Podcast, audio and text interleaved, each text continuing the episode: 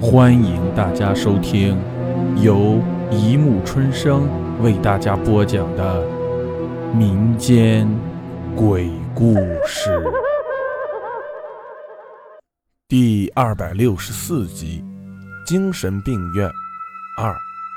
八点很快就到了，在走廊上那个挂钟的时针指向八的时候，我就已经从精神病院里窜了出来。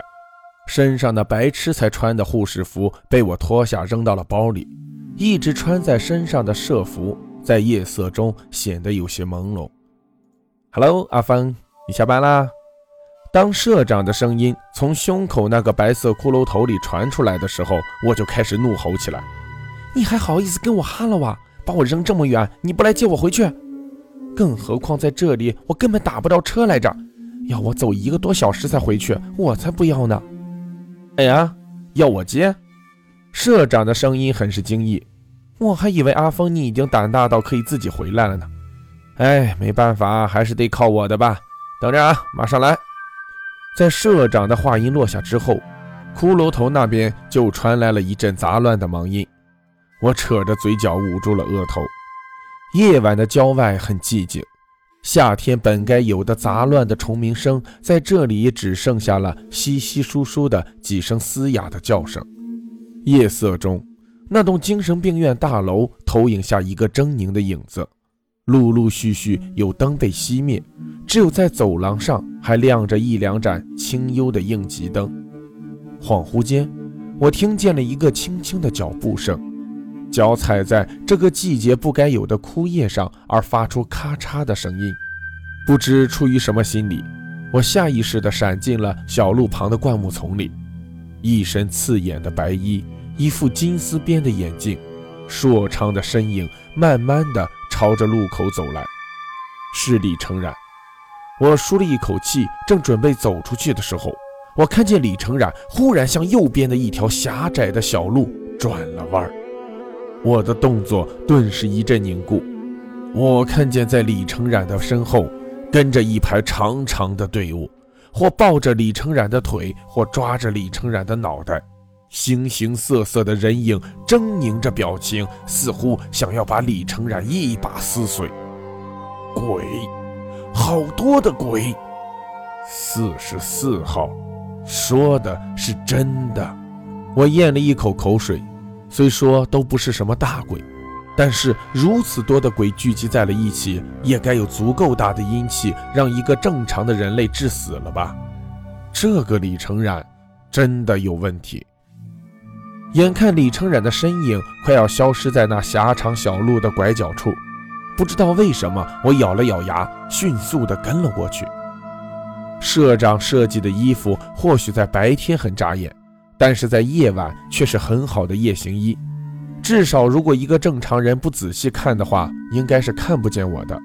小路很长，两边都是细密的灌木丛，就是小心再小心之下，我还是避免不了弄响那些枯枝败叶。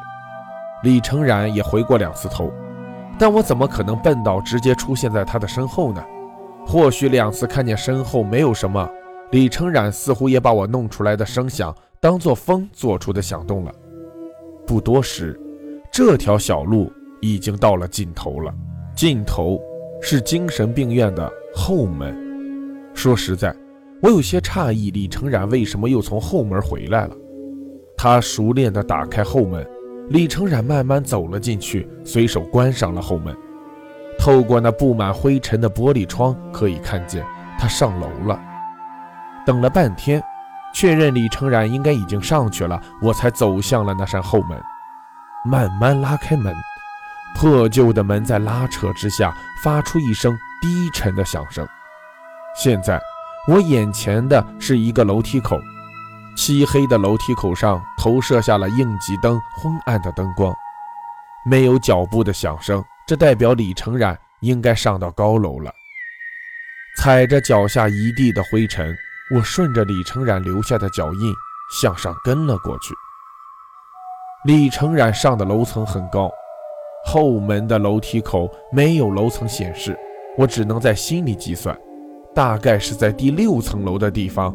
李成染的脚印断了，躲在拐角，我朝着悠长的走廊看了过去，昏暗的应急灯洒下点点青光，可以看见有一个房间的门打开了一条小缝，幽幽的黑暗从里面投射出来，并且还传来了痛苦的尖叫声。李李医师，我就知道你有问题啊！救救救命！是四十四号的声音，他是在尖叫。但是在这里，四十四号的声音和其他人的怪叫声响成了一片，显得毫不起眼。半晌，四十四号的声音戛然而止。与此同时，从四十四号的房间里慢慢走出了一个洁白的人影，左手拿着一个针筒，右手抓着四十四号的衣领，踏着缓慢的步伐，他拖着躺在地上的四十四号向楼梯口走来。糟了！我倒吸了一口冷气，往哪儿跑？往回跑的话，他可能会发现脚印不对的，怎么办？眼看着李成冉慢慢的走向楼梯口，我感觉我的心快要从嗓子里蹦出来了。这时候，从走廊那头突然响起了脚步声。李成染回头望了一眼，随即顺手就把手上抓着的四十四号扔进了最近的一个房间。很是轻松地朝着那个脚步声响起的地方走了过去。好的，机会来了！趁着李成然转身的瞬间，我立马一撑楼梯旁的栏杆，从栏杆上翻上了上一个楼梯，顺便还向上跑了几步。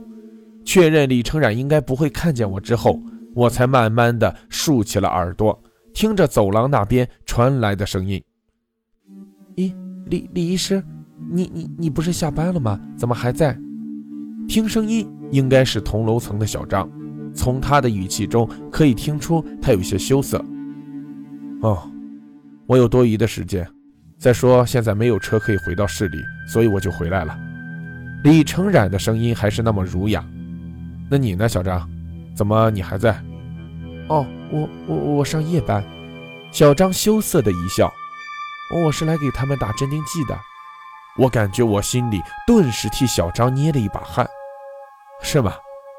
可以听出李成染的声音里有些许冰冷。半晌，他再次笑了起来。要不我帮你给这层楼的病人打镇定剂吧，反正我也没什么事可以做。真的吗？那好啊，谢谢李医师了。那这些镇定剂给你，我去上面喽。嗯，小心一些。好，再见。随即就是。离开的脚步声。好了，故事播讲完了，欢迎大家评论、转发、关注，谢谢收听。